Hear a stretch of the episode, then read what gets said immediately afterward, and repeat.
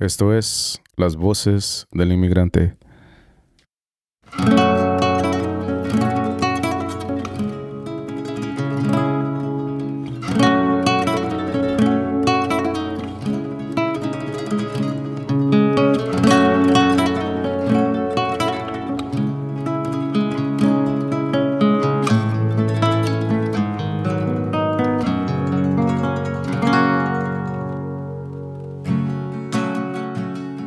Hola, ¿qué tal? Y bienvenidos a Las Voces del Inmigrante, el podcast donde sacamos a la luz las historias detrás de la etiqueta inmigrante.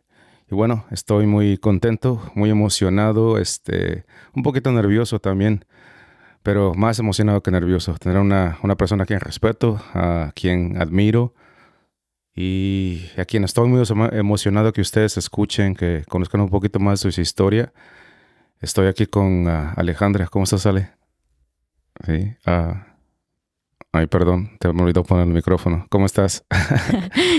Bien, gracias. Emocionada y nerviosa. Sí, no, pues es normal, ¿no? Este, aparte de que de ser algo nuevo, me imagino también el, el hecho de, de, tener que compartir algo tan sensible, tan, este, tan, ¿cómo se dice? Tan uh, íntimo como tu historia, a ser este un poquito Uh, ¿cómo se dice? En, en, español, challenging, este, te pone de nervios, ¿no? Sí. Sí, no, pues este, gracias por tomar este un poquito de tu tiempo en tu día libre para venir y acompañarnos y invitarnos a explorar un poquito tu historia. Gracias por invitarme. No, bueno, este, pues Ale, ¿por qué no nos compartes uh, primeramente de, de dónde vienes originalmente? Yo soy de Irapuato, Guanajuato, bueno, un pueblito de Irapuato, Guanajuato, se llama La Trinidad Temascatillo y pues allá, de allá soy. Ok. Este, Irapato, Guanajuato, Temascatillo, dices, ¿verdad? Uh, se llama La Trinidad Temascatillo. La Trinidad Temascatillo. Uh, ¿Por qué no me platicas este, uh, algunos recuerdos más, este, más bonitos y algunos de los recuerdos más, a lo mejor, un poquito difíciles de, del lugar donde, donde creciste? Bueno, mi pueblo es bastante chiquito pero lo bonito y que recuerdo de mi infancia mucho es las idas al río. Ok. O sea, eh, mi casa está, por ejemplo, mi pueblo es como un cerrito. Entonces yo vivo hasta mero arriba y ahí a la, al pie de donde está mi casa está el río. Entonces, okay. por ejemplo, de este tiempo a agosto es cuando se podría decir que antes que llovía más que ahora. Ajá. No la pasábamos en el río, vivía en el río, aprendí a nadar y todo eso, o sea, es algo bonito de mi pueblo. Órale. Entonces, este, me imagino que de cierta manera, este, automáticamente en estas fechas, uh, quieras o no, tu mente igual se, se, se, se, se vincula, ¿no? Con, con el lugar donde creciste, porque pues era, eran momentos donde, donde te llenabas de gozo, ¿no? Sí, se traslada mucho a esas, a esa época de mi infancia. Este, siempre les cuento a mis hijos. De hecho, me acuerdo bastante con, pues como con risa. Si le cuento a alguien que como el río está allí pegado a mi, a mi casa, bueno, Ajá. a lo que colinda mi casa, este, desde ahí mi mamá nos gritaba, ¡eh, ya, Ale, Ana! Y todos escuchaban que mi mamá ya nos estaba gritando. Sí. ¿Tu mamá era una persona estricta, una, una persona uh, no estricta? ¿Qué tipo de persona era tu mamá? Mi mamá era una persona, sí, bastante estricta. Sí. Pero también era una buena mamá. Es, es una buena mamá. Ok. Nos, eh. nos cuidaba y... Sí, tu mamá y tu mamá, uh, tu mamá y tu papá uh, juntos todavía o... Mm, mis papás duraron pues toda la vida de mi papá juntos, Ajá. pero mi papá falleció hace como yo como va a cumplir ocho años que ¿Ocho falleció años? mi papá. Wow, este, ¿cuántos años tenías tú? Yo tenía cuando falleció mi papá 30. Ok. Sí. Este, me imagino que debe ser un momento difícil. Muy difícil, estaba embarazada de mi hija. Wow. Y fue bastante difícil a pesar de que yo pensé que estaba preparada, Ajá. porque veníamos de una enfermedad de dos años atrás y creo que estaba preparada. Yo le pedí a Dios como no lo dejé sufrir. Perdón. No, está bien. Y pensé que estaba preparada.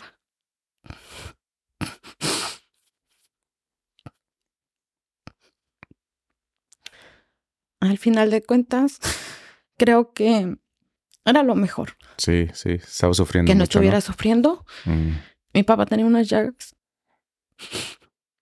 Y no era una...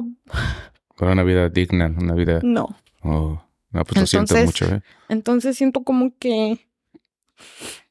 ah, te digo, todos pensamos que estamos preparados por, porque ya tenía dos años este, mi papá padeciendo su enfermedad y, y al final de cuentas no, nunca estamos preparados para la muerte de un papá, pero le doy gracias a Dios que no, no lo dejó sufriendo Mm, y le pudimos dar una mejor calidad de vida, como quiera que Sí. sea en ese aspecto, me siento tranquila. sí, se hubo satisfacción porque pues hicieron todo lo posible y Sí. este... Bueno, pues lo siento mucho, ¿eh? Este... Por la pérdida de tu papá. Mm, Está bien. Este... Entonces, esto, sí, me- suena como que tú y tu papá te- tenían una relación, este... Ah, buena, ¿no? Tuve una relación bastante buena con mi papá. Mm, tengo muchos recuerdos de mi papá. Tengo un tatuaje que me recuerda mucho a mi papá. Mm, Este, mm, los recuerdos que más me, me llevan a mi infancia con mi papá es todas las tardes que yo, que yo sabía que eran después de las 5 o 6 de la tarde. ajá, Y yo sabía que mi papá ya iba a llegar. Ajá. Mi papá manejaba una bicicleta, no teníamos carro. Este, mi papá iba a trabajar a la ciudad, ajá, pero ya de las 5 o 6 de la tarde mi papá iba a regresar y yo me iba a una esquina de donde está mi abuelita y de ahí se miraba desde la- donde venía mi papá de lejos y. entonces ya nomás miraba yo que era mi papá y corría para que me subiera Sí. a, su, a su parrilla de su bicicleta. Por eso el tatuaje que tengo me recuerda mucho a mi papá. Me hice una niña con un papá en una bicicleta en un atardecer. Ajá. Porque era, era, cada que miro ese tatuaje es como volver a Sí, atrás. a revivir las, las cosas buenas, los Sí. momentos bonitos, Y las emociones. ¿no? Sí, mi papá, a pesar de que era una persona ya bastante grande de edad, a comparación de, de lo que lo que se mira que los padres tienen a sus hijos. Yo nací Ajá. cuando mi papá tenía 49 años, Wow. entonces automáticamente era como si hubiera sido mi abuelito. ¿Eres la más chiquita? Soy la más chiquita, pero mm, sí, mis papás se llevaban 27 años de casado. Oh, wow. Admiro mucho eso de mis Sí, papás. sí, sí, que imagino que habría sido un, este, un reto, ¿no? Sí, en mi acta de nacimiento, mi, mi papá, mi papá 49, mi mamá 22, y yo así como, ay, no. Pues me imagino que hasta cierto punto ha de haber sido una bendición para tu mamá, porque, bueno, si es este, si tu, tu lugar de, de origen es similar al mío, pues no, hombre, este, no quiero ofender a mis ah, compatriotas hombres mexicanos, pero tenemos la tendencia los mexicanos de ser muy inmaduros cuando estamos chiquillos. Sí, ¿verdad? So, um, ojalá, ¿verdad? Me, me, me imagino de una manera, este, ¿cómo se dice? Ah, con esperanza o positiva de que tu mamá pues le tocó vivir buenos años con tu papá por el hecho de que él ya había madurado, me imagino, ¿no? Sí, bien, madurado bastante, digamos, porque mi papá era mayor que sus papás de mi mamá. Sí, oh, wow. Entonces sí era como más así como... De hecho, admiro mucho el matrimonio de mis papás. Sí. Lo admiro porque... Porque admiro, este... Nos dieron un gran ejemplo Sí, de matrimonio. sí, sí. Obviamente hay cosas que a mí no me gustan, no me gustan. No fue perfecto, ¿verdad? No fue Sí, perfecto, ajá. pero no tengo ningún recuerdo de una pelea entre mis papás. Sí, estás No consciente sé, de que hicieron lo mejor posible. hicieron lo mejor posible. Yo nunca los miré pelear. Y le pregunto eso de mis hermanos. Por ejemplo, Ana, que está aquí conmigo, y le digo, nunca miré a mis papás pelear. Y ella me dice lo mismo. Dice, yo tampoco. O sea, no sabemos si, si peleaban o no peleaban. Recuerdo mucho que mi mamá evitaba, evitaba mucho a mi papá si estaba como enojado. Y Sí, no le hablaba, pero mi papá nunca hacía como. Nunca lo escuché como que gritara. o- a Sí. nosotros sí, nos regañaba, Ajá. obvio, pero no tanto tampoco. Creo que mi mamá era más estricta en ese punto. Wow, pues te, yo me imagino una preguntita más en, en, cuestión del matrimonio de tus papás. Este, ¿qué, qué, ¿Cuál fue la reacción de, de, tus abuelos, aparte de tu mamá? ¿Se, se, se, se, oponían al matrimonio por el hecho de la, de la diferencia de edades? Sí, sí, fue muy opuesto. Tenemos mucho esa historia. Siempre nos la contaban que cuando, como mis, mis abuelitos vivían por decir, a dos casas de la, de la casa de mi papá. Ajá. Mi mamá vivía a dos casas de la casa de mi papá. Mi papá era viudo. Ajá. Este, de hecho, nos cuentan que cuando mi mamá era niña chiquita, mi papá tenía una tienda con su primera esposa. Mm. Y mi mamá les decía tíos. En los ranchos es muy común que aunque no sean tus tíos y hay una persona y uno de niño, ay, mi tío, y así. Entonces, mi papá quedó viudo. y ya, no sé cómo pasaron las cosas, se enamoraron. Y dicen que pasaba a mi papá y mi abuelita. Le decía bastantes cosas. Mi abuelita era una persona que no nunca aceptaba como los novios también de sus hijas. Era muy común en esa, época que no había libertad en tener un novio. Lo miraban escondidas. Entonces, dice mi papá, cuando me robé a tu mamá me la tuve que llevar hasta Laredo. Desde Guanajuato viajó hasta la frontera, dice, porque me la iban a quitar. Sí. Pero Después siento que mi la familia de mi mamá adoptó mucho a mi papá. Sí, pues yo creo que se los ganó, ¿no? Con el hecho de que la trataba bien, me imagino. Suena pues como que la trataba bien y pues la, eh, la amaba, ¿no? Pues sí. Hasta, pues sí, al, menos a lo que nosotros vivimos y lo que mis abuelos, mis abuelitos miraron todo eso que mi papá no era un hombre maltratador, eh, siempre fue bien respetuoso, les ayudaba a mis abuelitos por decir este a, a comprar zapatos para mi papá fue una persona que a lo mejor sí le faltó mucho en, en darnos un poquito más de lo que él pudo habernos dado y, lo digo porque él mismo nos lo dijo, ¿verdad? Pero siento que sí hay muy buenos recuerdos de mi papá por parte de la familia de mi mamá y también por parte de la familia de, de él. Con algunos de con unos hijos de su hermano estoy muy muy orgullosa de mi papá. No pues qué, qué, qué maravilloso eh sí. Bueno y hablando de, de este de no tener a lo mejor todo lo que tu papá te quiso dar ¿por qué no nos cuentas un poquito de del nivel socioeconómico en el que en el que ustedes se encontraban. Este, tenían dinero, tenían dinero, había oportunidades de trabajo, este, se podía soñar y, creer que tus sueños se podrían hacer realidad. ¿Cuál era el, el, entorno? ¿Cuál era ah, pues la situación económica en cuanto a tu familia y, el pueblo donde vivías? Pensándolo ahorita a mi, a mi edad que tengo, éramos pobres. Ok. Pobres, creo que no voy a encarar, no, no quiero como por decir, enfocarme en que, que tuvo la culpa mi papá, pero hasta cierto punto él mismo nos dijo en un dado punto perdón por no haberles dado todo lo que yo podía darles. Ok. A este, pero sí creo que eh, no tuvimos, no teníamos por decir una casa, este, donde tú dijeras, ay, allí viven una, una familia de cinco personas. Nosotros somos una familia de cinco personas y mi tía se fue a vivir con nosotros. Así que estamos hablando de una familia de seis, personas. Seis personas, wow. Teníamos un solo cuartito de adobe. En aquellas épocas se usaban mucho los cuartos de adobe. Solo teníamos una cama. En una cama dormía Ana, mi tía y mi hermano, mi hermano mayor. Ellos dormían los tres y mi papá, mi mamá y yo dormíamos en un petate. Sí. Entonces, en la mañana cuando nos levantábamos, enrollamos nuestro petate, lo echábamos abajo de la cama para que no se mirara todo ahí, pero mm, creo que sí es lo que, como te vengo hablando, lo puedo llamar como que vivimos en un estado de pobreza. Sí, sí. Pero nunca nos faltó la comida. Sí en la ropa, pues pasaban de generación a generación. Muy común también, yo me acuerdo cuando estaba chiquillo, Este, yo no me, me acuerdo de, eh, son contadas las veces en cuando mi mamá, mi papá me compraron ropa. Este, la mayoría, 80, 90% de la, de la ropa que yo vestí, este, se la regalaba a mi mamá. Sí, nosotros también era de pasar de mi tía a Ana y Sí. de Ana a mí o a mi otra prima que seguía de Ajá. Ana y luego esa prima me la pasaba a mí, pero lo bueno de todo que duraba bastante Sí. la ropa. Sí, yo me acuerdo que en Navidad, en de donde yo soy, pues este es muy común que la gente de dinero, ¿no? Este eh, estrenan algo en Navidad, les compran algo en Navidad y pues la- entre uno siempre se, se pregunta, "Ay, ¿qué vas a estrenar en Navidad? Y por mí, pues, yo- pues, yo nunca estrenaba nada.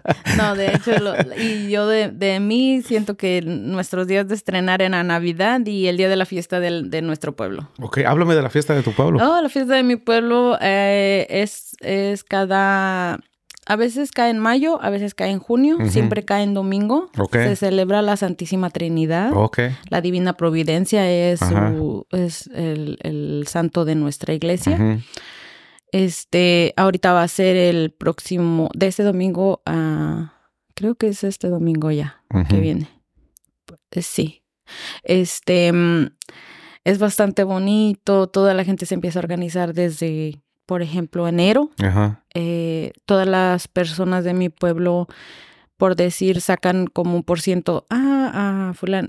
A cada familia le tocan, por ejemplo, 200 pesos ajá, para poner la, la banda. ajá. Todos sabemos que van a llegar los juegos, todos sabemos que va a haber un castillo. Sí, todo momentos es, muy es felices, bastante ¿no? bien emocionante. el- sí, sí, es muy emocionante. Aunque a veces, ah, bueno, solamente duraba un, un día. un día nada más. Un día dura la fiesta de mi pueblo, pero, pero ese día, pues, todas las familias, bueno, la, la mayoría de las familias hacen comida, Sí, este, porque saben que en nuestras comunidades van las peregrinaciones, como por decir, está mi pueblo, mi pueblo se llama La Trinidad, Ajá. está San Nicolás, todo. Entonces San Nicolás, toda su gente que es católica, entonces hace una peregrinación, caminan hacia mi pueblo, ajá, llegan, hacen la misa, Después de misa saben que hay personas, por ejemplo, si alguien de mi casa, bueno, hicieron comida en mi casa, hay alguien en la iglesia y ya se llevan, eh, vénganse a comer a mi casa, Sí. aunque no los conozcan. Mucha hospi- hospitalidad, ¿no? Mucha hospitalidad en- Wow. en, mi pueblo. Sí, esto, siento, es- sabes que conforme estás platicando, este, la- me estás escribiendo la, la fiesta, siento el gozo de tu alma. Sí. Siento, siento que siento que al recordar, este, estamos tocando momentos muy felices, ¿ah? Sí, Muy, de muy hecho, gozosos. De hecho, el- como dos años antes de yo venirme, me uní a un grupo Ajá. juvenil Ajá. y este, en nuestro, en nuestra iglesia la, la barda era de piedra. Ajá. Entonces, cuando nosotros nos organizamos entre muchos jóvenes, porque yo me vine de los de 18 años, Ajá. entonces te estoy hablando de mi, mi juventud de 15 a 18, Ajá. más que nada. Este, nos hacíamos como cenas ujú, entre los jóvenes ajá. y tra- este, logramos este, parar las bardas de la iglesia. Ajá. Otras personas, Guau. otra cosa. Sí. Tengo, eh, cuando hicimos y logramos todo eso, ay, yo me sentía bien. Me bien imagino, bonito. hiciste una diferencia, hicieron Sí. una diferencia, ¿no? La juventud en ese entonces hicimos una muy buena diferencia porque a veces la juventud solo pensamos en nosotros. Sí, sí, es esto, es. Entonces, cuando logras Común. hacer algo por la iglesia, bueno, yo sé que todas las personas no somos católicos, pero todas las personas creo que tenemos como nuestras Creencias. Sí, nuestras creencias. Ajá. Y así sea para, para un estudio, para un, un salón, para una iglesia, para lo que tú crees. Sí, Cuando haces algo, tu corazón es como que está lleno. sí, sí, sí. Sientes un sentido de servicio, ¿no? Sí. Sí. Es algo bien bonito, bien Mm. bonito. Wow. Y aún lo recuerdo. Vamos, este, sí, sí, me Después imagino. de tantos años aún lo recuerdo. Este, ¿qué te iba a decir? Pues suena como que, pues tu, tu infancia, tu, tu, este, tu adolescencia estuvo llena de momentos buenos, momentos eh, de plenitud, momentos de, de gozo, ¿verdad? Sí. Al- Hay algunos momentos, este, de dificultad, este, en tu, ¿por qué no nos compartes uno, uno o dos? De dificultad. Dificultad. De dificultad creo que yo lo que más pienso que me faltó fue estudiar. Ok. estudiar, siento que me hubiera gustado estudiar. Ajá. ¿Hasta qué, hasta qué grado llegaste? Solo hasta sexto. Sexto, ok. Acabé la primaria. La primaria, ¿verdad? Se está Terminé bueno, el- el 6, sí. ¿cierto? Terminé la primaria, en agosto yo cumplía 12 años, pero Ajá. antes de agosto yo ya estaba trabajando. Wow, y eso a causa de la falta de, ah, de falta de recursos. Sí, de recursos. Wow, me imagino que así debe haber sentido uh, un dolor muy grande de ti si tienes un anhelo tan grande y el hecho de que pues no hay recursos. Sí, pero, Wow. pero ya lo vienes manejando desde antes, ¿me entiendes? Como por decir, yo recuerdo mucho que una maestra habló con mi mamá, Ajá. Y no nada más con mi mamá, como con otras cuatro o cinco personas Sí. más, y nos dijeron, si sus hijos quieren estudiar, apóyenlos. Sí, Tienen muy buena mente. sí. Yo estoy muy agradecida de, de, la ma- de los maestros, que a pesar de que no me gustaba llevar la tarea, pues como quiera sabían que yo Veían tu potencial, ¿no? no me gustaba estudiar, pero siempre tenía buenas calificaciones Mm. porque aunque nomás de repasara un poquito, como que se me quedaba bastante todo en la, en la cabeza. Sí, sí. Oh, Pero pues obviamente yo ya sabía como por las mismas pláticas, por los mismos que tú escuchas en tu casa, sí. este, que no iba a estudiar, Wow, man. pero sí quería estudiar. Sí. Y fíjate Sí. que yo me acuerdo de una instancia, ah, también familia similar, ¿verdad? Y yo emocionado. Por una parte, pues por estudiar, otra porque quería que mis, ir con mis amigos que se iban a la secundaria. Y no sabes, mi papá, su, su posición inicial era no. ¿Para qué? ¿Para qué vas a ir a la escuela? Sí. Nomás vienes a perder el tiempo, que no sé qué. Y no, fíjate, yo chillando, chillando porque yo, pues yo quería ir a la escuela. Y el necio que no, no, no. Es que mi mamá, pues, mi mamá, mi papá tuvo muchos problemas porque ella hacía las cosas aunque mi papá no quisiera. Sí, y, las y mamás pues, siempre. sí, las mamás. So, se buscó, no sé cómo le hizo, pero a fin de cuentas me mandó a la escuela y fue a la secundaria, pero me, me identifico con tu, con tu historia. Sí. Este, bueno, y entonces, este, eso, tu sueño de ir a la escuela se, se, va, se, cae al suelo. Se fue. Wow. El sueño de ir a la escuela se fue.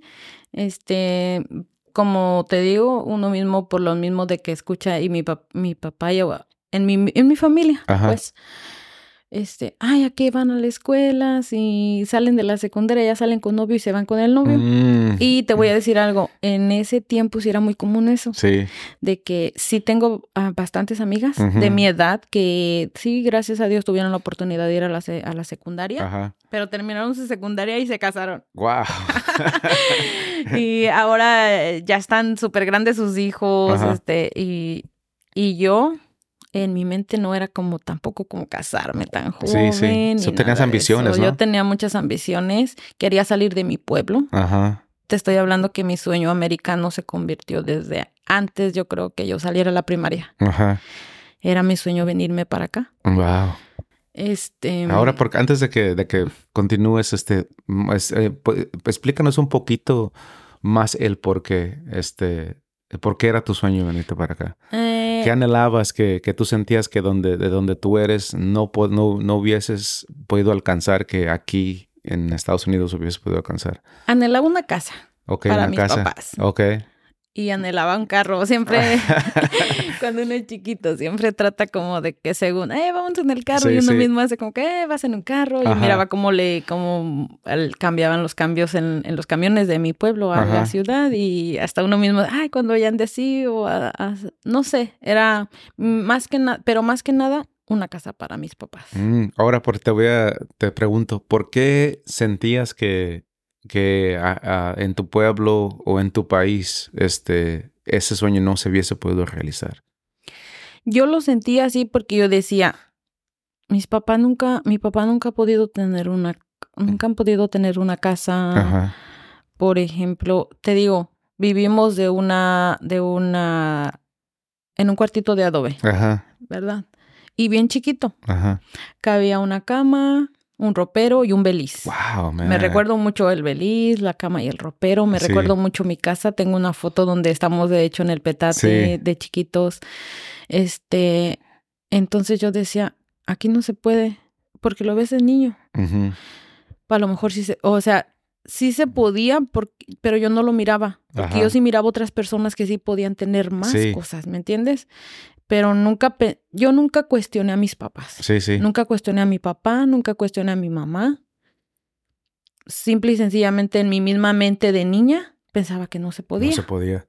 Este, ¿tenías algún ejemplo de gente que, que se vino para acá y salió adelante? En ese entonces no se miraba bastante No. Entonces, la ¿cómo se, diferencia. ¿cómo se te ocurrió este, Estados Unidos como una opción? Yo quise salir de Estados Unidos por algo que me pasó y no quería estar allá. ¿O querías, querías venir a Estados Unidos por algo que te pasó allá? Sí, Oh, ok. Como que era como, quiero salir de aquí. Oh, ok. Ok. No sé si te sientas cómoda en contarnos un poquito de... Am, casi nadie lo sabe, pero... Bueno, no tienes que estar en, entrar en detalles. no, no nomás, voy a entrar- ajá, de- si quieres, este, es- podemos dejarlo como que fue un, un- un momento traumático. De hecho, ya no me da pena. Antes me da mucha pena contarlo. Mi mamá no sabía, nadie de nadie sabía, pero cuando era niña fui abusada. Uh, lo siento mucho. Entonces, Wow. solo yo. Pues solamente yo me quedaba con eso. Sí, sí, sí. Entonces era como, no quiero estar aquí. Sí, sí. Ah. ¿Fue una, una persona a quien conocías, un extraño? Wow, qué, qué, qué cosa tan difícil. Lo Sí, siento por mucho. eso, por eso era como, como que mi mente se enfocó mucho en eso. No quiero estar aquí cuando yo ya supe todo, o sea, cuando mi mente era más clara, más, más todo. Gracias a Dios ya salí un poco de, de todos mis traumas que Sí, viví sí, sí. después de eso, porque los viví yo sola. Wow, sí, pues me imagino que el, el- a quién le dices la, el- la, la vergüenza, este, Sí, luego en mi pueblo, o sea, son cosas que eh, no lo puedes platicar tan fácil en el pueblo. sí, sí, sí, porque te van, se van a reír de ti. Inclusive en ese entonces era tan juzgado que pienso que una persona abusada ni siquiera era apta como para casarse. ¿Me entiendes? wow, como que te marca de por como vida. que te marcas. Y en ese, y, y le doy gracias a Dios que todo ha cambiado, ¿me entiendes? Sí. De que ya las mujeres abusadas ya no es lo mismo que antes. Sí, sí, Antes. Ya en tienen voz. cuestión, Sí. Tenemos voz y de hecho siempre cuando me platicaste de tu de tu ¿cómo se dice? de tu sueño de hacer esto, yo siempre he tenido un sueño y también es tener una propia este hacer lo mismo, una plataforma. una ándale, tener mi propia plataforma, pero para que las personas salgan de ah, de todo de las eso. sombras para, Y- para darles su voz de regreso. Sí, te voy a decir por qué. Porque yo después de que yo le empecé a contar a las personas, Ajá. me he dado cuenta que no soy la única persona que ha pasado por eso, que hay más, hay más de lo que podemos creer de personas abusadas. Sí, sí, te, estoy de acuerdo contigo. Muchas personas no hablan por el, la vergüenza, por ser juzgados, por porque la gente no te vaya a creer. Entonces yo quisiera darles un poquito de La oportunidad. de la oportunidad de, de hablar, porque siento que entre más personas hablemos, más, más personas van a hablar y entonces va a haber más, más comunicación entre los niños Ajá. y los jóvenes también, porque Sí. hay muchos jóvenes también que son abusadas y no lo hablan porque ya están grandes. Sí. Yo hace poco me enteré de una muchacha que, que estaba tomada y una persona que era su amigo la abusó y no, no le quiere decir a nadie por lo mismo de que es que yo estaba tomada. Sí, se echa la culpa a sí misma. Se echa la Ay, culpa. Dios mío. Y sí, entonces todas las mujeres debemos de saber que pues a veces no es nuestra culpa. Sí, sí, sí. Yo por mucho tiempo viví con mucha culpa. No, me imagino, pues este, te sientes, este, dicen en inglés powerless, como que no tienes poder, no tienes control, No, te roba tu voz, no puedes, este, contar, este, so, te afecta en, en más de una manera, ¿no? bastante, bastante afecta todo eso. Entonces ese fue mi, mi, mi motivo por querer salir de allá. Mm, razón, a, a lo mejor un día de estos, este, te, te producimos tu, tu propio podcast y eh, me invitas a mí porque ¿Verdad? ya te contaré yo mi historia también, este, yo también tengo mis, mis propios traumas, pero pues gracias por tu vulnerabilidad y por contarnos Sí, este, como- algo tan difícil. Sí, es algo que te digo que a lo mejor antes no lo hubiera contado, pero... Y te estoy hablando que mi mamá se enteró cuando yo tenía 33 años, o sea, ¿Cuál fue hace cuál- poquito. Yo, yo sufrí ese abuso, esos abusos los sufrí cuando era muy niña. ¿Cuántos años tenías, te acuerdas? No estoy tan bien, en mi cabeza no estoy tan bien, este, con mi edad de en ese entonces, Ajá. pero sí estamos hablando que entre unos seis a, entre o- seis, siete, ocho años, nueve. Y es un, es un problema crónico, ¿eh? En Sí. nuestro país. Este, yo no sé si serán otros países, pero este, y a mí no, no tenía la intención de entrar en este tema en cuanto a mi vida, pero yo, mis amigos saben, yo también, pues fui, fui, tuve, tuve ese tipo de experiencias, yo no cuando estaba chico. Y la, en, por, por lo menos en cuestión de la perspectiva de un, de un hombre, ¿verdad? Yo me acuerdo con mis amigos, yo no sabes cuántos abusos yo vi eh, de hombres con hombres. Y, y, y cómo se normalizaban los abusos. Eh, A, cuestión de que nos reíamos los unos de los otros. A ti te pasó eso y ja, ja, ja. Exactamente. Mirándolo como si no fuera nada importante, ¿no?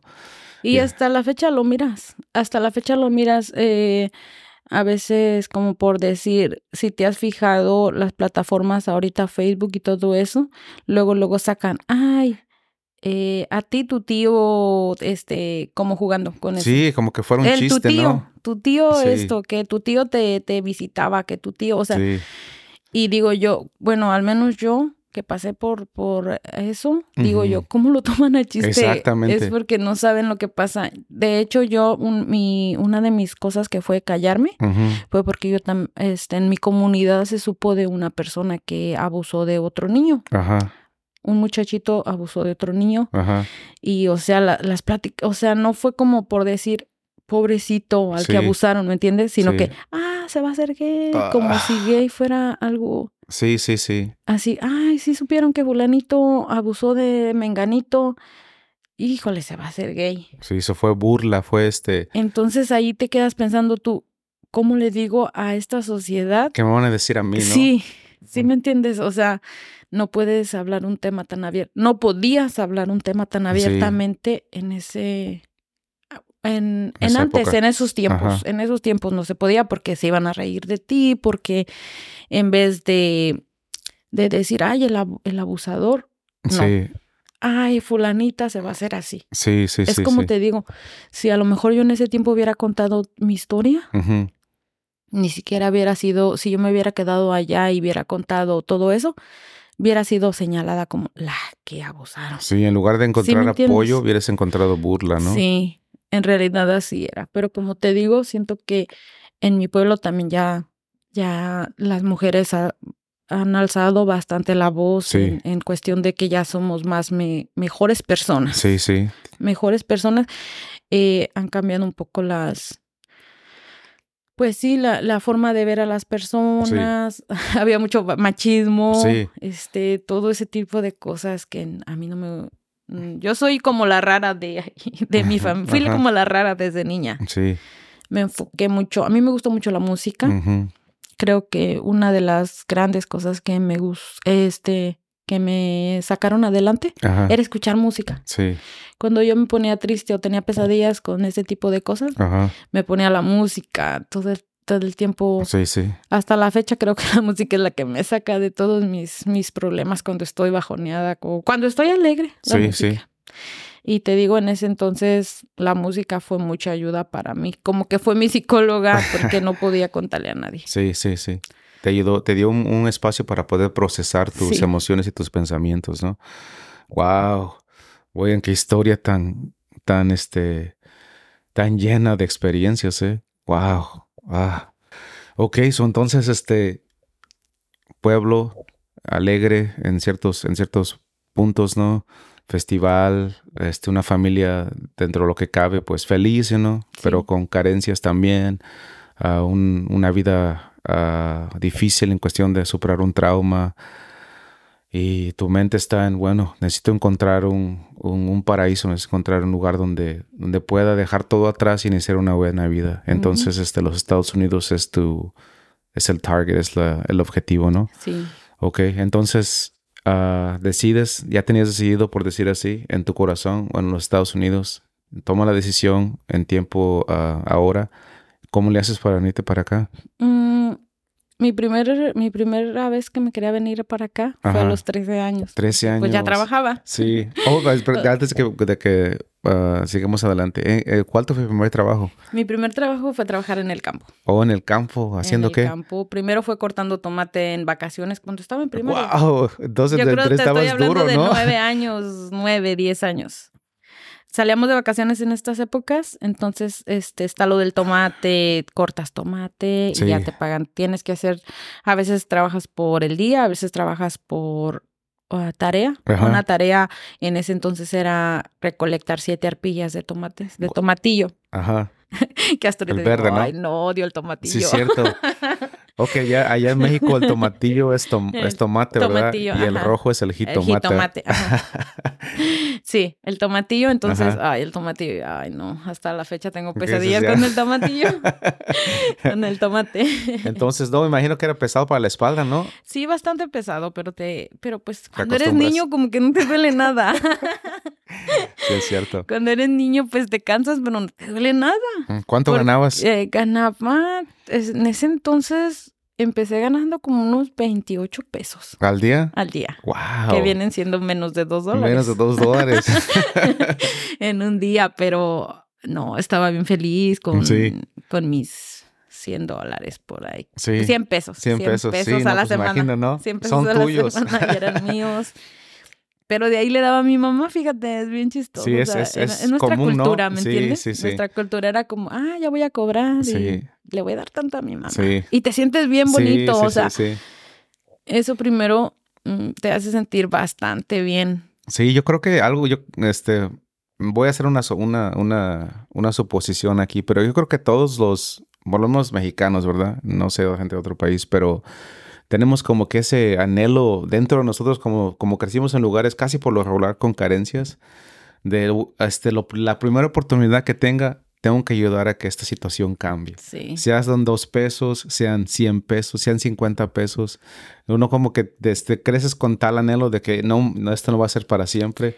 En el momento que tienes la primera oportunidad, pues como dices, mi primer salario, es común que, ok, ¿cuándo lo voy a dar a mi mamá, no? Sí, exactamente. Wow. Y era como por decir de venir de comer frijoles todos los días. Eh, todos los días había frijoles en Sí. mi casa. Y tortillas, eso sí, las tortillas nunca faltaban porque cosechábamos bastante maíz Ajá. en la casa de mi abuelito, de, de los papás de mi papá. Ajá.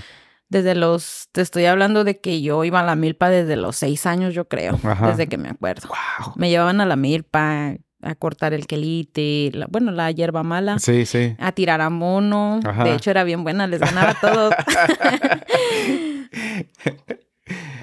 les ganaba a todos a tirar a mono, bien rápida. A mis primos, pues, de mi edad. ¿Verdad? A los grandes no les ganaba, pero tengo muchos recuerdos bonitos de, de todo eso, de... Era una vida a lo mejor que la gente va a decir, pobrecitos niños. En ese, o sea, si miras Sí. un niño en la milpa, vas a decir, ay, pobrecitos, y así, pero son cosas que nos hicieron bien fuertes. Sí, bien sí, te forman de una manera Nos positiva, formaron, de una sí. manera negativa a veces también, pero sí tienes razón. Estoy muy agradecida en ese aspecto con mi abuelito. Ajá, Este, pues yo iba, mi mamá trabajaba en Irap- en lo que era la ciudad, ajá, limpiaba casas o así. sí, Y entonces, pues no nos dejaban como andar ahí de vaguillos. Sí. Eh, pues, por ejemplo, ahorita ya empezó eso de que te digo que siembran la, siembran el maíz. En, mi casa cosechan maíz sí, o sorgo. Este, y mis abuelitos, no, pues vámonos a la milpa. Eh, eh, al- como a la una y media recuerdo mucho esa, ese, ese tiempo. sí, sí. Estaban las novelas. A la una y media salió una novela. No, ya vámonos porque empieza la novela. sí. No, otra. pero te voy a decir una de mis partes favoritas de, de ir a la milpa. Ajá. El lonche. Oh, sí, ¿verdad? Por lo general cuando trabajas, Cuando en el almuerzo. por lo general cuando trabajas, este, eh, porque en la casa, ves, cuando estás chiquillo es, bueno, por lo menos es igual, más similar a mi casa, es frijoles, ah, huevo, tortillas, ¿no? Pero cuando empiezas a trabajar, pues te como que se sube un poquito la calidad, ¿no? Y ya hay un poquito de carne. No, fíjate, en mi casa, es- bueno, fue diferente porque también había frijoles. Te estoy hablando de que éramos que en la, en, en, estaba chica yo aún todavía. Ajá. Todavía no le cambiábamos a la carne. Ok. Este, pero mi, mi, mi tiempo favorito era ese, cuando nos iban a dejar el almuerzo. sí, te sentías importante al igual, ¿no? Sí. Igual. No, y luego miraba, o sea, si, eh, allá en el pueblo, Ajá. todas las milpas tienen su, tu nombre. Por Oh. ejemplo, el potrero, el potrerillo, Ajá. este, la presa, el torno, o cosas, eh, así se llaman las, las milpas para allá, pues. Como que cada área tiene su nombre. Y cuando nos tocaba estar en el potrero, uy, en el potrero desde la esquina, desde bien lejos se miraba las personas que iban a dejar Ya sus comidas. Y no, ahí vienen ahora sí los de nosotros. Sí. No, hombre, sí va la señora por otro lado. y yo, no, no es. Y le digo, no, ahora sí ya nos toca. Y no, éramos los últimos siempre Sí. que nos llegaba la comida. ¿Quién la llevaba? ¿Tu, tu Mi mamá? tía. ¿Tu tía? Ok. Mi tía nos llevaba. ¿La que vivía con ustedes? Sí, Ah, no, otra tía, porque éramos bastantes. Mira, la familia de mi mamá son 10 hermanos Wow. en total. Entonces iba una de mis tías. Ajá. Una de mis tías se quedaba a hacer tortillas para toda la familia. Este, otra se quedaba a cocinar. Ajá. Y entre los demás, entre niños y mis otras tías, pues Ajá. nos íbamos allá a avanzarle a, a- a quitar el quelite Sí, sí. O, o lo que se tenía que hacer. Y ya mirábamos a mi tía, ah, ya viene mi tía Petra. Me acuerdo mucho de mi tía Petra. Ahí viene mi tía Petra. Les digo, ahora a veces en el trabajo les digo, ay, me acuerdo cuando mis tías iban con su canasta en la, en la cabeza y sus cosas en las dos manos. Y no se les caía la canasta, iban ocupados. Y este, era bien bonito, o sea, y nos llevaban, ¿sabes qué era nuestro, nuestro lonche? Que hasta la fecha, cuando va mi tía a México, le digo, tía, me trae enchiladas. Y no son las típicas enchiladas que uno se come aquí, Ajá. sino que allá hacen unas tortillas y luego hacen chile rojo Ajá.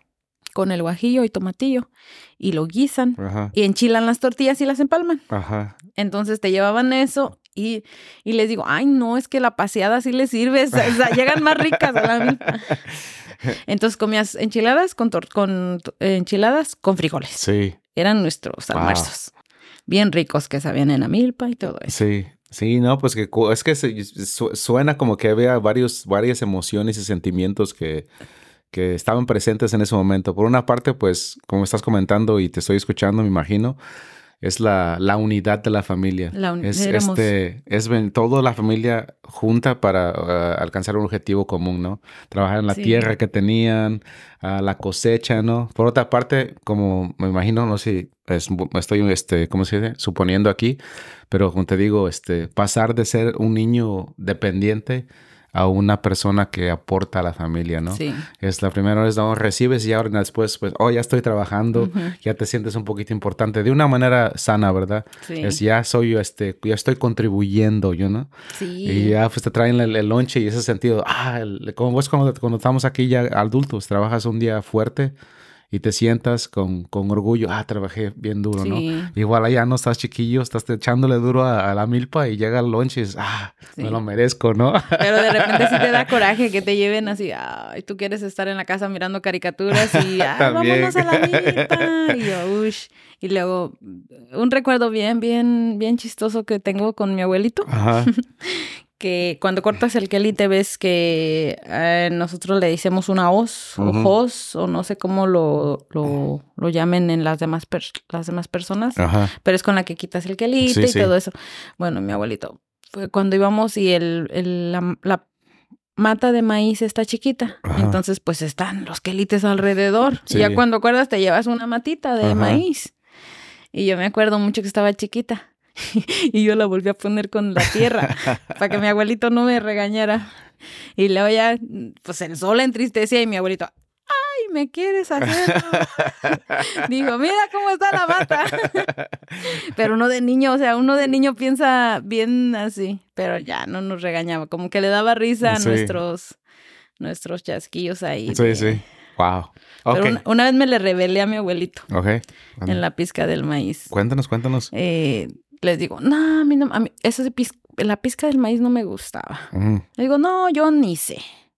Y luego dice, dice mi abuelito así como viene, mi abuelito era de esas personas bien enojonas, bien enojadas, así como, ah, la muchacha que no sé qué, que...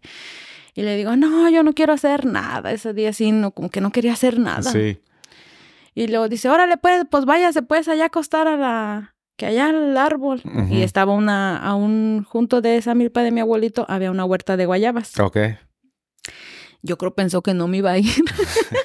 y sí me fui para la huerta a acostar. Y dijo, ay, canija muchacha, ya está, ya. Siempre tengo muy, re- mucho, mucho en mi cabeza recuerdo mucho a mi abuelito en ese de que no pensé, no pensó que me iba a ir, pero te digo, siempre fui bien así como si yo no quería algo. Sí, sí. no Tenías una, una, voluntad fuerte, ¿no? Sí, hasta la fecha soy así. Sí, sí, sí, sí. Sí, sí, sí, sí. Tú lo sabes. Para bien, para bien, para bien. Ok, este, so, entonces decides venirte para acá, ¿no? Y, uh, ¿cómo le hiciste? Decido venirme para acá. Te digo, a los tres años fue mi primera vez que me quería venir y mi mamá no me dejó. Ajá. Dijo, no, estás muy niña. Ok, pues tenía que obedecer a mi mamá. Ajá. Pero cumplo los 18 años en agosto. Ajá. Y mi tía iba a ir a México. Ajá. Mi tía con... Eh, ¿A México Distrito Federal? No, a Guanajuato. Oh, a Guanajuato. Mi tía, mi tía, la que, mi tía la que vivía con nosotros. Ajá ella es nacida acá. Oh, Entonces ella cuando se casa, ella se estabiliza en este país. O sea, hizo su vida ya, le arregló a su esposo y acá tuvo sus hijas. Entonces mi tía ya tenía una vida acá. Mi tía vivía en un pueblo que se llama Muleshoe, Texas. Para el lado de Lubbock, Texas. Ajá. Para allá acá hay nieve. Oh. Para esto mi tía tiene ya sus tres niñas, que es uh, Cynthia y Sophie. Oh, sí, es tu tía. Ella es mi tía. Oh, wow. ok. Por eso estoy muy unida como a ella. Ajá. Porque mi tía creció con nosotros como mi hermana casi. Wow. Te estoy hablando que yo me vine a Estados Unidos cuando Sophie tenía cuatro meses wow. de nacida. Cintia tenía cuatro años. Mi otra prima tenía siete años. Sí. Entonces, para allá, para donde vivíamos antes, cae nieve. Ajá. Y mi tía, este, no, pues necesito a alguien que me ayude para cuidar a las niñas y todo esto. Y no, pues yo ya estaba puesta para venir. Tenía hasta de, años, ¿no? Esperando por la oportunidad. Ah, ok. Sí, de hecho, ah, ella se había traído antes a su cuñada, pero su cuñada se fue para México. Y luego, no, pues vamos, no. Y le dije, no, pues yo me voy. Sí. Este, y luego dice mi mamá, pues mi mamá ya no pudo decir nada porque yo ya había cumplido 18 años. Entonces, como pues respetó mi decisión. Ajá. Yo me decido venir en octubre y fue bien chistoso, mira, porque yo en mi mente, tontita también a veces, yo siempre decía, yo quiero tener como una experiencia como que me agarren. No. de verdad, o sea, yo no sé por qué siempre he pensado como, como poder vivir las cosas. Ajá. ¿Sí me entiendes? Sí. Te gustan las cosas, la vida intensa, ¿no? Sí, ándale. Pero yo en mi mente así pensaba como, ay, no, como que sí quiero irme, pero yo sí quisiera una vez que me agarren para ver qué, qué, cómo es, qué es esto. Sí. Bueno, decido venirme como en octubre, los últimos de octubre. Sí. Y pues todo pasó bien. Ajá. Y que me agarran. No. y yo, ay, no, siempre no quería. En ese entonces estaba bastante lo de las muertas de Juárez. Oh, no. Cuando mataban mucho las mujeres. ¿Estabas nerviosa? Y yo pasé por Juárez. Oh, sí. ¿Tenías miedo? ¿Tenías nervio? Me dio bastante nervio. Mm, no me agarraron en así como corriendo ni nada de eso. Eh, mi experiencia fue como por la persona que había tomado alcohol. Oh. Entonces nos orillaron y este preguntaron qué por qué estaba tomando. Ya de este lado, ¿no? Sí, en la segunda. Ok. En la garita. Ok. Este, le preguntaron al señor por qué estaba tomando alcohol y todo eso. Dijo, pues, no puedes estar tomando alcohol. Y ahí, ahí fue donde. ¿Fue policía o fue la migración? Fue la migración. Fue la migración. Pero es que sí lo alcanzó a leer. Es que sí habían estado tomando bastante. Ok. En aquel lado. Entonces, pues obviamente no voy a decir sus nombres ni nada de eso, pero eh. a nosotros ya nos tenían como bien, a mí y a la otra muchacha, nos tenían ya desde toda la tarde.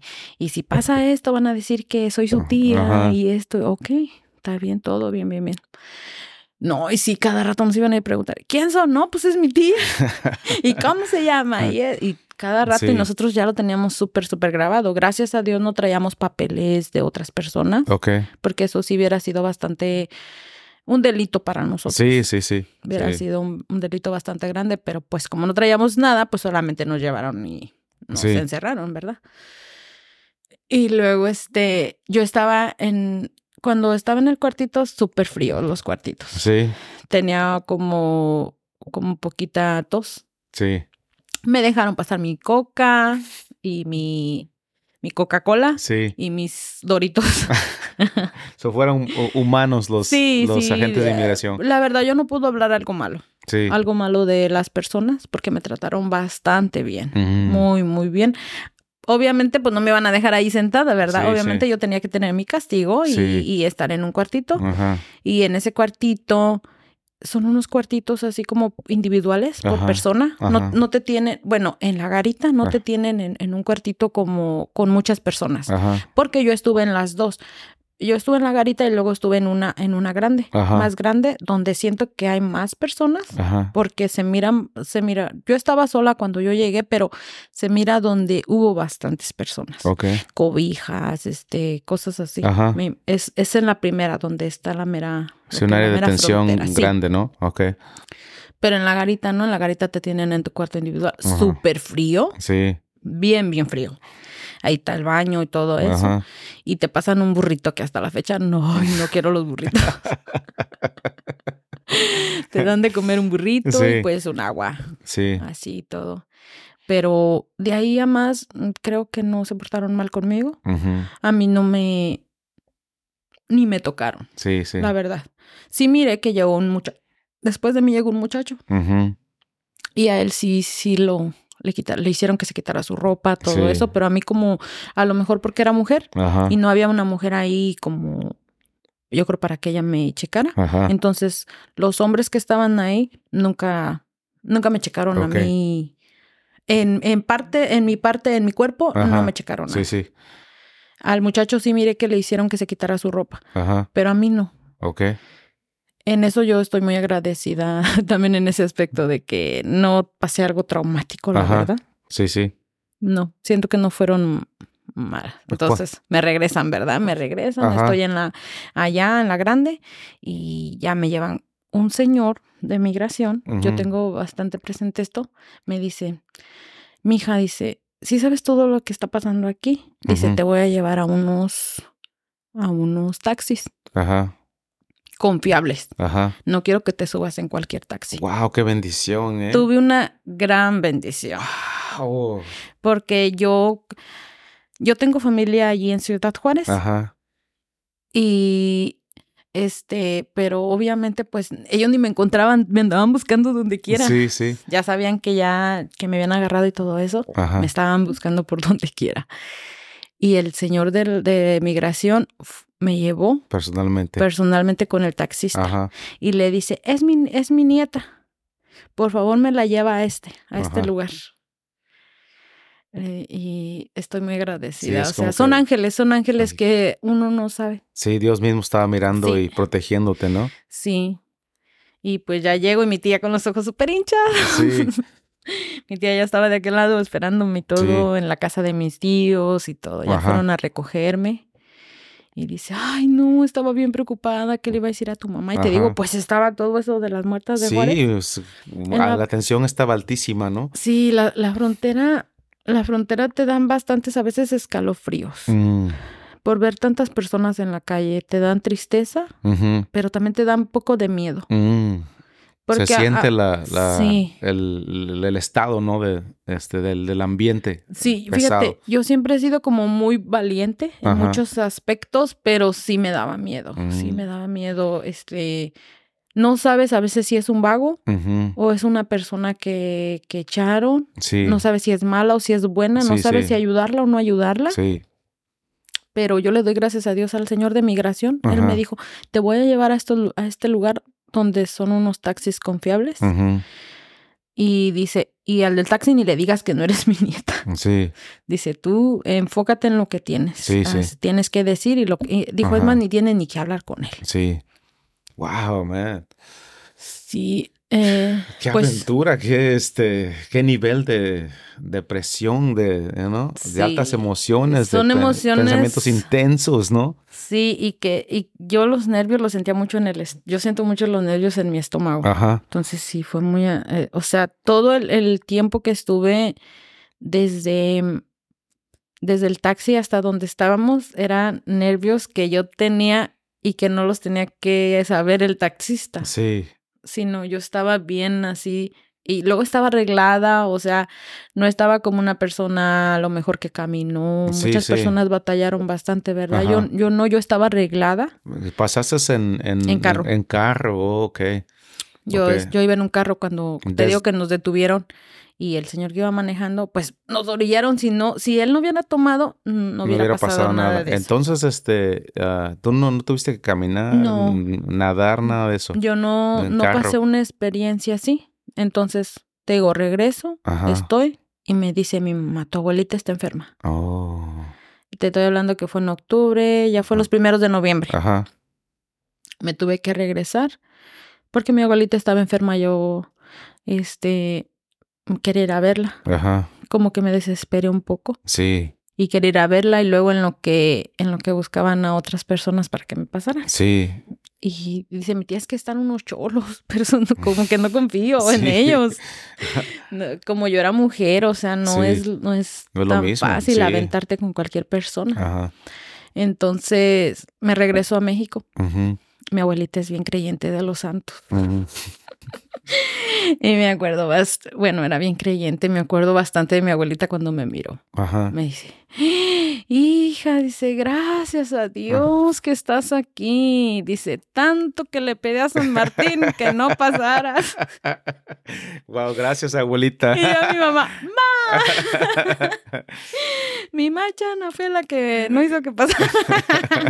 No, no, no fue, a lo mejor no fue tanto eso, pero me dijo, tanto que le pedí a San Martín que no pasaras porque ya no te iba a volver a ver.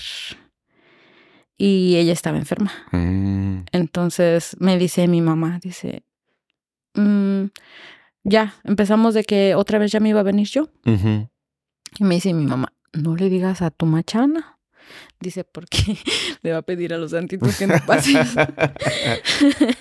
Entonces, eh, fui a verla, me despedí de ella eh, en- entre mí. Ajá. Wow, qué momento tan difícil, Sí, man. no le pude decir que ya me venía. Sí.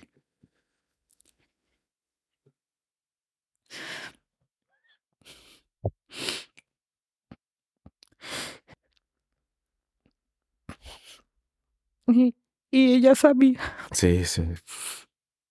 No, es un momento difícil, man. Muy difícil. Sí, sí, sí. Me tuve que venir.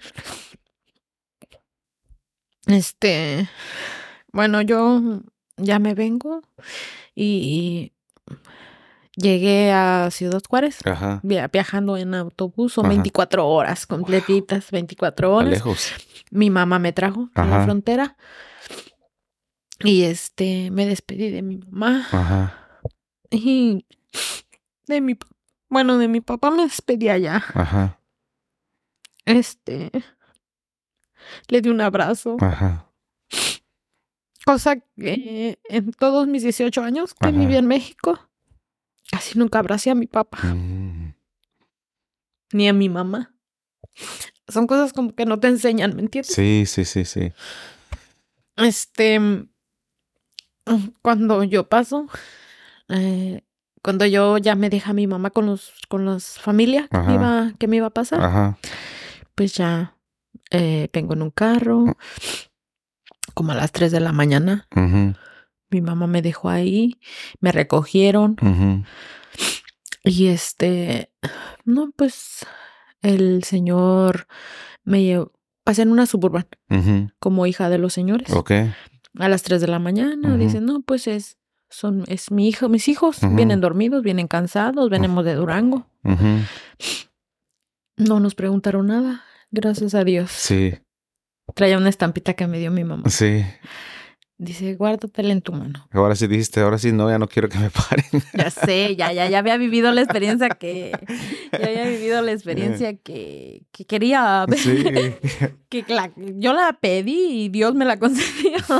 Por eso dicen, no digas cosas porque a veces las palabras son muy fuertes. Bueno, pero hasta hasta cierto punto me imagino que Pero lo vivo como una experiencia. sí, no, y tú, tú eres una persona, ah, bueno, se, se ve, ¿verdad? Y aprecio eso de ti, que eres una persona que vives de una manera plena. Sí. El hecho de que tienes tus tatuajes, ¿me entiendes? Este, te lo digo como un, como un cumplido. O sea, ves, tienes, vives, es una persona que te gusta vivir la vida de una manera plena. Sí. Ya estás, estás presente, ¿no? No tienes miedo, no tienes este, o sea, eso, y me imagino que es, es parte de tu historia, ¿no? Parte de tu, de tu personalidad. Es, es- es- es mi personalidad sí, y, y mi personalidad ha sido bastante criticada, fíjate. ¿eh? me imagino, pues eres este, eh, no te conformas a lo, a lo, Sí, a- hasta cierto las normas, ¿no? Sí, cierto punto muchas personas se confunden de mi personalidad con que las personas no se creen bastante. Como a mí me han dicho que yo me creo bastante, Sí, sí, sí. que me que soy muy creída o que me creo acá la muy muy y que no sé qué. Y yo soy yo no yo nunca me he creído más que nadie, Sí, sí, pero soy de las personas que no me creo menos que nadie. sí, sí. ¿Sí me entiendes? O sea, yo respeto a las personas, pero también me respeto a mí. O sea, yo no, no, no voy a pensar que una persona es más que yo, Sí, sí, pero tampoco pienso que una persona es menos que yo. sí, sí, sí. Solamente que sí se, sí se confunden un poco conmigo, a lo Eh. mejor porque a mí me gusta mucho maquillarme, me gustan mis tatuajes, Sí. me gusta los tatuajes. A veces me han dicho, ay, es como para querer llamar la atención, pero no, también mis tatuajes, si mis tatuajes los tengo, también los tatuajes son parte de mi vida porque Sí. desde antes de los, uy, te estoy hablando de que yo miré a la primera mujer tatuada, yo creo como a mis ocho o nueve años, Wow. Y de ahí quería un tatuaje, Sí. solo que nunca mis papás me dejaban. Y te digo, o sea, No, sí, es parte de tu personalidad, ¿no? es mi personalidad así. Y te rep- representan parte de tu historia, me imagino, tus tatuajes. Ah, Sí, algunos, sí. otros pues por gusto. Nomás por nada gusto. más, Ah, bueno, sí. está bueno. Son parte de mí, de mí, de, pues te digo, este, a veces me dicen que, que mis hijos, mis tatuajes, mis hijos, yo a- hasta cierto punto siento que he creado unos, estoy creando unos buenos hijos con, para que respeten a las personas. Sí, sí.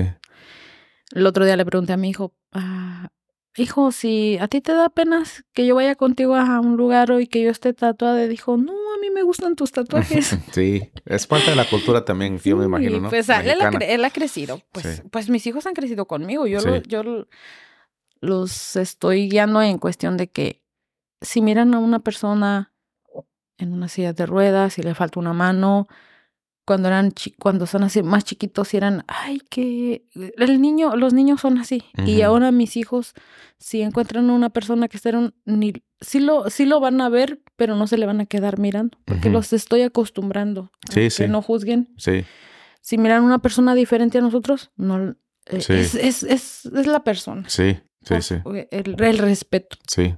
No, muy, qué, qué bueno. Qué bueno. Estoy diciendo, y sí, te digo, pues ya, bueno, nos salimos un poquito. Está bien, te voy a contar de So, cuando, de cuando Segunda vez. ¿verdad? La segunda vez.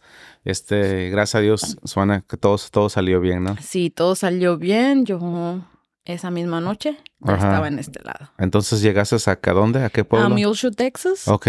Muleshoe, Texas. Llegué y Mm. no, 18 años, 19 años ya. 18. 18 años, ok. Entonces llego, llegué en diciembre, el 2 de diciembre, Ajá. y te digo, llegué a otro, a otra, a otro pueblo. Yo, yo llegué a Friona, Texas, Ajá. pero yo iba para Muleshoe, Texas. Ok. Son pueblos bastante chiquitos, Ajá. y luego como cae nieve en diciembre, está bien seco, como, Mm, como los árboles están secos, como todo el Sí. pasto está seco, toda la ciudad, toda la, la- el pueblito se miran secos. Ajá. No, hombre, cuando voy, cuando paso y salgo, miro, no, pues aquí, ya llegamos. Ya llegamos. Y yo Mm. así como, ay, no, esto es Estados Unidos. es lo que te voy a preguntar. Mi ¿Qué- primer pensamiento, ay, no, esto es Estados Unidos. ¿Qué te, qué te imaginabas tú? ¿Cuál era tu, cuál eran tus, cuál eran tus expectativas? Este, edificios, este, Sí. ciudad, así, como las películas, ¿no? Pensé llegar a una ciudad Ajá. grande, no pensé que era un pueblo chiquito. Ajá. Y por eso te digo, mi impresión fue así como que, What "Ay, the esto heck?" es Estados Unidos. y luego para acabar la que llegamos y ahí en la casa donde llegamos habían robado. No. No, pues los voy a llevar a este otro lugar porque va a venir la policía, Sí. tienen que hacer todo porque robaron. Ajá. No, pues de volada se cuenta que entré a esta- Estados Unidos y de volada viviendo emociones. la casa robada, todo eso. Sí. Estábamos a 30 minutos de la casa de mi tía. Ajá. Ya meta a ir por mí y todo. Bueno, ya llegan por mí y ya. Ya me hospedé allá con mi tía. Gracias a Dios. Hablé con mi mamá, ya estoy de este lado. Sí. No, bien, me imagino que un peso de, se le quitó un peso Sí. de encima, ¿no? Sí, mi mamá ya dice, ay, hija, no, no ni he dormido, no, Sí. nada. Pero, o sea, mm, solo fueron como seis horas nuestro viaje. Porque eh, la Ciudad Juárez, de donde nosotros vivíamos, son Ajá. seis horas. Ok. Entonces ya, fue rápido todo, Ajá. mm, bastante rápido. Gracias a Dios. Sí. Gracias a Dios. Y te digo, ni, ni siquiera nos fue a tocar el- el señor de migración. Sí. Nada. No pasó. Nada, nada, nada, nada. Como, como si.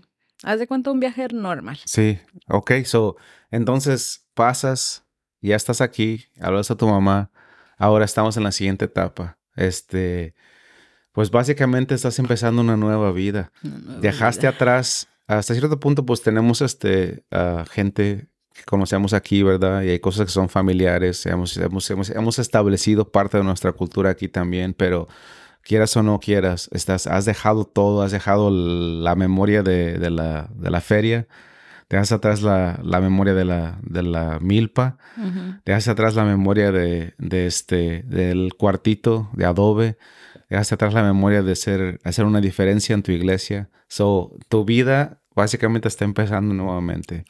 Nuevamente. Platícame de, de este nuevo inicio. Este, traumático, fácil, difícil, emoción. ah, Este, ¿cómo, cómo fue la transición de, de tu pasado a tu nuevo presente? Ay, fue un. Fue algo como traumático Sí. hasta cierto punto porque otro idioma. Para Mm, empezar. Sí. Y allá en el, en la- en la- allá en el pueblito este que te estoy hablando, la mayoría hablan inglés. Ok. Aunque mires a un latino, Puro mm, inglés. no es muy común que te hablen en español. Ajá. Este, y luego el encerramiento. O sea, yo te Mm. vengo hablando de que soy libre desde niña Ajá. porque vives en un pueblo chiquito Sí. En México y en México vas a la tienda Sí, solo a la esquinita. Desde dos, tres años, vete por una coca o quieres un esto. Y aquí no, la tienda nos quedaba no lejos, pero no era cerca caminando Sí. y tenía que ir pues en carro. Sí, Y, sí. ah, En ese pueblito no hay voces. Sí, la profesora, No la primera, nada. la primer, el primer este reto fue, este, ah, estás acostumbrada a moverte, A la libertad. a de moverte cuando quieres, a la hora a que la hora que yo quieres quiero. y sin carro. Y aquí, pues, oh, guay, en verdad de que es un pueblo chico, todo en carro, ¿no? Sí, y luego pues El vienes idioma. de conocer todo. Ajá. En México yo andaba en la ciudad como de, de una ciudad, este, por ejemplo, de mi pueblo a la ciudad, de si iba a otro pueblito ni me daba miedo porque soy bien conocida en México. en todos los pueblitos, fíjate, la mayoría, muchas personas me conocen Mm. hasta la fecha. sí. Hasta la fecha hay personas que tengo en Facebook que me han mandado solicitud y me conocen Sí. y yo no la- ni las reconozco, pero dicen que eran niñas y ya me conocían Sí. ellas a mí. y yo, ah, o sea, sí, pues. So, eh, segu- segundo reto, este, no solamente dejas tu, tu entorno donde te mueves de una manera libre, sino que dejas tu entorno en cuestión de relaciones. Te mueves de un lugar donde conoces a todo mundo, donde conocen a ti y ahora estás aquí. No, solo, no solamente no te puedes mover a pie, sino que ahora no conoces a nadie y nadie te conoce. ¡Wow! Ok. Nadie me conoce, exactamente. ¡Wow! ¡Wow! Ah, este. Voy a una, voy a una fiesta Ajá. con, con una amiga de mi tía. Ujú, Era fiesta en su casa ujú. y conozco una de sus hijas, pero era en otro pueblo. Ajá. Y me hice muy buena amiga con ella. Hasta la fecha somos amigas. Le agradezco mucho su amistad, la quiero mucho. Ajá. Y en la iglesia conozco otra amiga. Ok. Y con ella también, eh, pues, mi, me- como mis salidas, mis salidas en ese entonces Ajá. en el pueblo, Ajá. ahí donde vivíamos, era la iglesia. Ok. Entonces ahí era donde podías un poco conocer más personas Sí, sí. y relacionarte con más Ajá. personas, ¿me entiendes? Y este, conozco una amiga porque le pusieron un DWI a ella. Entonces ella tenía que dar como servicio a la comunidad y lo decidió hacer en la iglesia. Ajá. Entonces mis tíos pertenecían al coro de la iglesia Ajá. Eh, y todo. Entonces yo también, uy, no, yo siempre quise ser del coro de la iglesia y luego aquí llegué al coro de la iglesia. Ajá. Y me gusta mucho cantar las canciones de la iglesia. Ahí conocí a mi amiga. Ajá. Me hice amiga de ella, empecé a salir con ella, con su hermano. Ajá. Y ella era la que me sacaba al cine Ajá. o a un baile o así, cosas así. Y no es tan común que haya bailes, es un pueblo chiquito. Sí. Entonces tienes que viajar a otro, a Lobo, Texas o a otros pueblitos. Sí, más grandes. Entonces ella era la que me sacaba. Ajá. Así. Ella manejaba y su hermano no saca, me sacaban, mi tía me daba, sí. pues me da, me, me cuidaba mucho. Siempre, no vayas a tomar este una agua abierta. Ella sabía que no tomaba alcohol. Gracias a Dios nunca he tomado alcohol. También por lo que me pasó de niña, entonces decidí no tomar alcohol. Siento que eres más vulnerable a, caer en eso cuando tomas alcohol. Sí. Entonces, pues ella sabía que no iba a tomar alcohol. Siempre traté de portarme bien, porque te voy a decir una cosa, a mi tío le, a mi tío le dijo otro de mis tíos en México. No, hombre, dice, ¿para qué te la vas a llevar? O sea, todos los dolores de cabeza que te va a dar. No. Porque yo fui una, yo fui una muchacha rebelde, pero era rebelde en... De manera justa. Sí. Y, y, y mucho, todos ellos no me comprenden a lo mejor en que yo no era rebelde en hacer cosas malas, porque nunca he, hecho cosas malas, ¿me entiendes?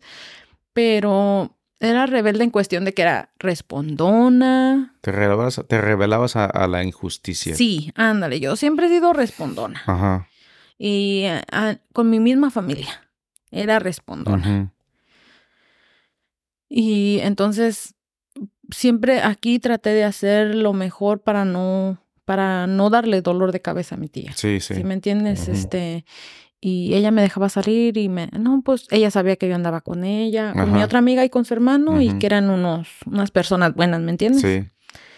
Y era lo único donde salíamos. Oh, me, me acuerdo que yo llegué aquí el 2 de diciembre. Ajá.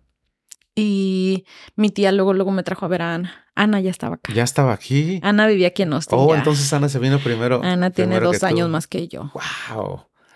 Ana ya estaba acá, entonces también fue una de mis metas venirme. Ajá. Pues porque se trajo Eduardo. Y oh. Eduardo era mi, era nuestro chiquito, nuestro bebé, nuestro Eduardo fue como, pues es el primer nieto de mi mamá. Sí. Pues era todo para nosotros. Y, de un momento a otro se vino mi hermana con él. Sí. Y, y era como, ay, también quería venirme para acá. Sí. Por ellos. Estaba, ella estaba viviendo en Austin ya. Sí, ella vivía en Austin. Entonces mi tía me trae, yo llego el 2 y mi tía como para el 12 por esas épocas. Ajá. Luego, luego me trajo a verla. Oh. Y son ocho horas. Sí. De camino. Me trajo a ver a Ana. Wow. ¿Alguna vez tuviste eh, la tentación de regresarte cuando estaban las cosas difíciles aquí? Cuando antes de que te empezases a adaptar y conocer gente? Mm,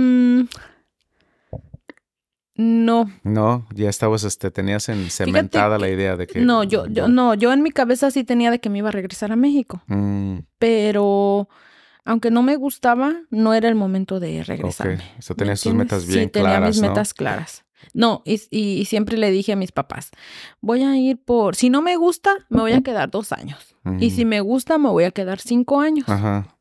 ¿Ya cuántos años tienes aquí? Tengo 19. Voy a cumplir 20 en diciembre. 19 años. Cuando recuerdo mucho cuando iba a cumplir 5 años acá, mi papá me decía, hija, ya van a, ya vas a cumplir 5 años allá, ya te vas a ya te vas a venir. Ah". Sí. Bueno, es que pues ya pasamos a la, a la última etapa de la entrevista y es este las lecciones de vida, ¿no? Cómo nos ha transformado el, o cómo te ha transformado este, esta trayectoria, ¿no? Y pues iba a decir, este, aquí encuentra uno pues no sé si en tu caso es lo mismo, pero también yo venía por poco tiempo, pero encuentras este, oportunidades de, conocerte a ti mismo, imagino, ¿no? Sí. Sí, este, de encontrar tu voz. Este, ahorita estábamos comentando hace rato de tu, de tu, de este, este, reto que tuviste, esta tragedia, ¿verdad? Y el, el, la, ah, el dolor de no poder tener voz y pues suena que gracias a Dios has, has encontrado tu voz. Imagino que ha sido gracias a, no, decir al país exactamente, pero a, pues llegar a, a, pasar por ese transcurso, llegar aquí, este, y encontrar un nuevo ambiente, ¿no? No sé, no, no sé si, si nos puedes platicar este, de cómo este transcurso te ha cambiado, te ha, te ha hecho crecer como persona, como mujer, este, uh, y qué es lo que te gustaría hacer. Ya una de las cosas ya les comentaste es tener una plataforma, pero sé si hay algunos otros sueños que, que esta trayectoria ha desarrollado dentro de ti. Yo siento que en lo que me, he crecido bastante es en, en, apreciarme como, como mujer. Como mujer primero que nada. Y que no, este es lo que me gusta mucho de este país es que te da la libertad de ser tú. Mm. De ser tú. De, yo aquí salgo y no siento que alguien se me quede mirando por mis tatuajes, ¿me entiendes? Sí, sí. Sí he sido un poco a veces juzgada en mis tatuajes, pero por personas a veces cercanas a uno mismo o que te hablan. Sí, de tu vieja cultura, por decir así. Ándale. Mm. Pero si yo salgo a una tienda, a un restaurante, a, a donde sea, no me siento como que, ay, la tatuada. Sí. Sin embargo, yo creo en mi pueblo hubiera salido así de, si hubiera salido así en ese ojos, ¿no? Sí, En ese aspecto sí siento que si hubiera sido, he crecido bastante en ese aspecto como, como persona. me, ha hecho, me ha hecho crecer como persona. Me ha hecho valorar mucho a mi familia. Y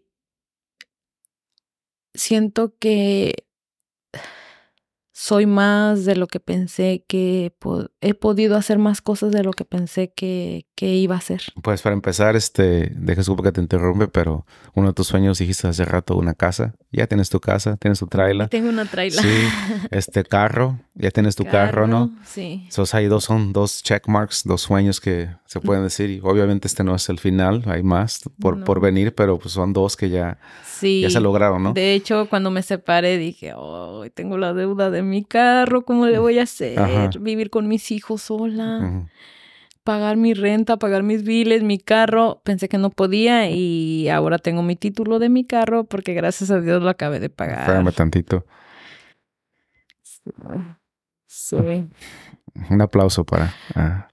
Para muchas personas tener un título de algo a lo mejor para muchas personas pagar un carro ahorita en estas épocas es, es bastante fácil, ¿me entiendes? Porque tienes a tu pareja que te está apoyando o, cosas así. Para mí sí, sí fue un gran logro, un gran logro. Cuando acabé de pagar mi carro, dije, ya es el último pago. Sí. Cosa que pensé que no iba a poder hacer. Y gracias a Dios me ha ayudado bastante. Sí. Gracias a Dios te voy a decir una cosa, Israel cada semana, cada quincena que yo cobro, no le mando tanto dinero a mi mamá, pero a mi mamá no le falta, mm. no le falta que Ana y yo le mandamos por lo menos 100 dólares cada quincena. Y gracias a Dios no, no estoy atrasada con mis pagos. Sí. Y siempre, siempre me he sentido bendecida por Dios. Ponemos una pausa ahí, porque esa es otro, otra meta también. Me acuerdo que estabas comentando, otra de tus metas era ayudar a tus, a tus papás a que te vean una situación de vida más, más mejor, ¿no? O sea, son tres. Oh, qué, Sí. Creo que le hemos, le hemos dado lo mejor a mis papás de nosotros. Ellos hicieron muchas cosas buenas con nosotros. Y siento que se lo pagamos eh, no con dinero. Sí. Porque yo no siento que yo le esté pagando a mi mamá algo.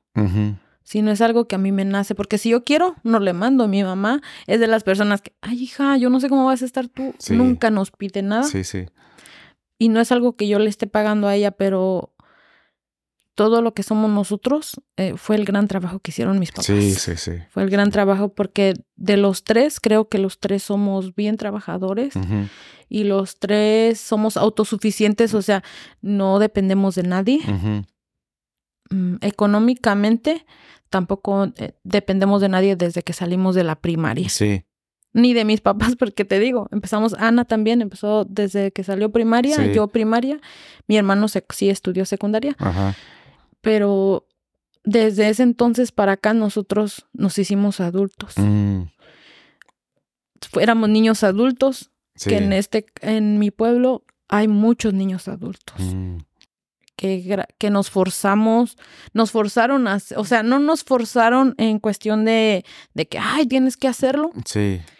Pero eso nos ayudó. Sí. Eso no, y hablo en general de todos los niños que fuimos en, en mis, en mis, en mi época, Ajá. en la época de Ana, Sí. en la, en la épocas de- en las épocas de atrás. Sí. Fuimos, estoy bien orgullosa de todas las personas de mi generación. Ajá.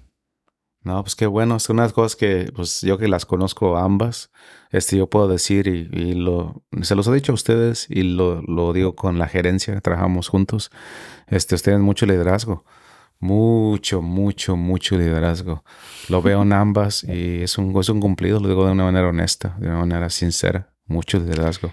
Gracias. Mucho liderazgo, so, las admiro. Este, este, tienen la capacidad no solamente de ser buenas trabajadoras, sino de influencia, sí, ejercer influencia en el resto del equipo. So, ¿eh? He tra- yo he trabajado mucho en mi carácter también. Todos los días digo, yo no me voy a enojar. Yo he tratado mucho mi carácter porque antes sí era muy... Me decían una cosa y quería como explotar.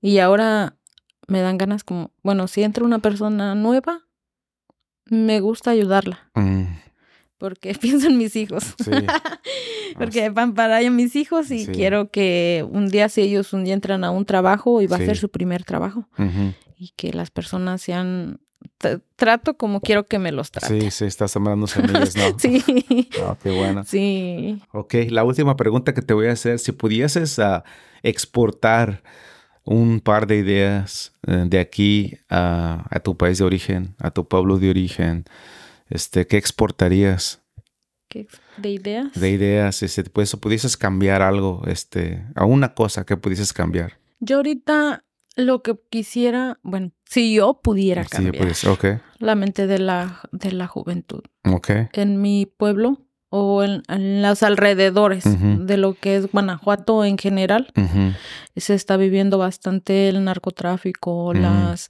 las drogas, este, todo ese tipo de cosas que, que antes no se miraban.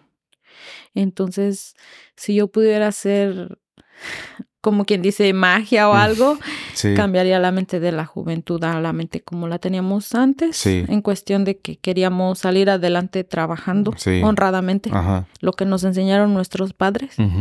A nosotros siempre nos mi abue- mis abuelitos, somos pobres pero honrados. mm, Y no te voy a decir que en mi familia somos perfectos porque también ha habido perso- ah, personas que se han ido por el mal camino, ajá, pero te puedo decir que la mayoría sí somos personas de trabajo, sí, sí, honrado, sí, honrado y eh, espero que así sigan los demás y que tomen de experiencia a los a los otros que no a veces no son buenos caminos. mm, Son caminos que solamente te llevan a la muerte Sí. y, y no te llevan a nada bueno porque no te sacan de tu situación económica tampoco. sí, sí. Entonces yo cambiaría eso, la, la juventud. La mentalidad de la sí, juventud. La mentalidad de Mm. la juventud. No, pues muy válido, eh, tienes mucha razón. Sí. Este, Porque la juventud es el futuro. Entonces si la juventud no está en una buena calidad, entonces ¿cómo va a ser nuestro futuro? tienes mucha razón. Que Tienes no es, no, es futuro para nosotros mismos, Es es, para futuro ellos. para ellos mismos y sus, sus hijos Sus de hijos. ellos mismos. Sí. No, pues este, Dios quiera, ¿no? Que un quiera. cambio. Dios quiera que este, pues es un inicio, ¿no? As- Este mensaje le va a llegar a algunas personas y pues ojalá que, que a través de, de esta, de, este- de la narra- narra- narración de esta historia, pues puedan ser tocados un poquito, ¿no? Este, las mujeres que igual están, este,